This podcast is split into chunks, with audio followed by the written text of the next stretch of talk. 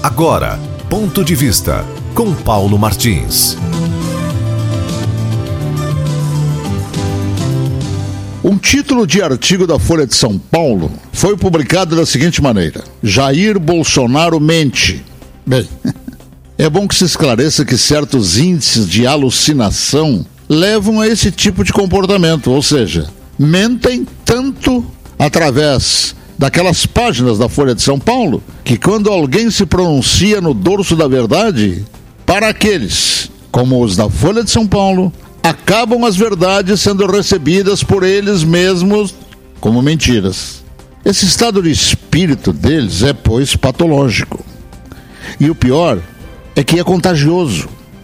Tanto que essa patologia já está grudada em inquilinos de outros órgãos de comunicação, como a revista Veja, a Quanto É, a Época, o Estadão, o Jornal do Brasil, esse não mais impresso, a TV Globo, et Caterva.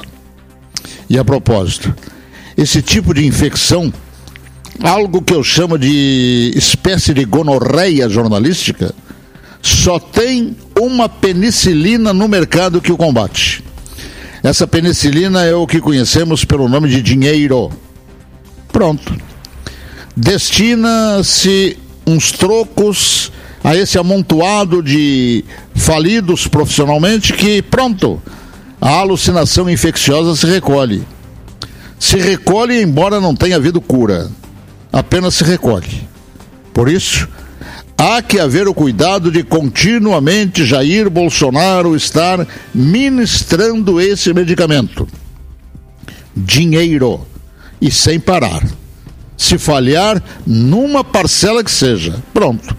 A gonorreia jornalística voltará a produzir os seus efeitos maléficos. Aliás, na mesma página está ali Jânio de Freitas. Ele escreveu: reunião de loucos, fanáticos, militares sectários. Coitado do Jânio.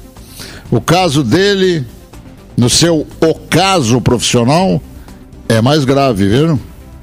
Todo cuidado, portanto, para com ele, ainda será pouco. Ponto de vista com Paulo Martins.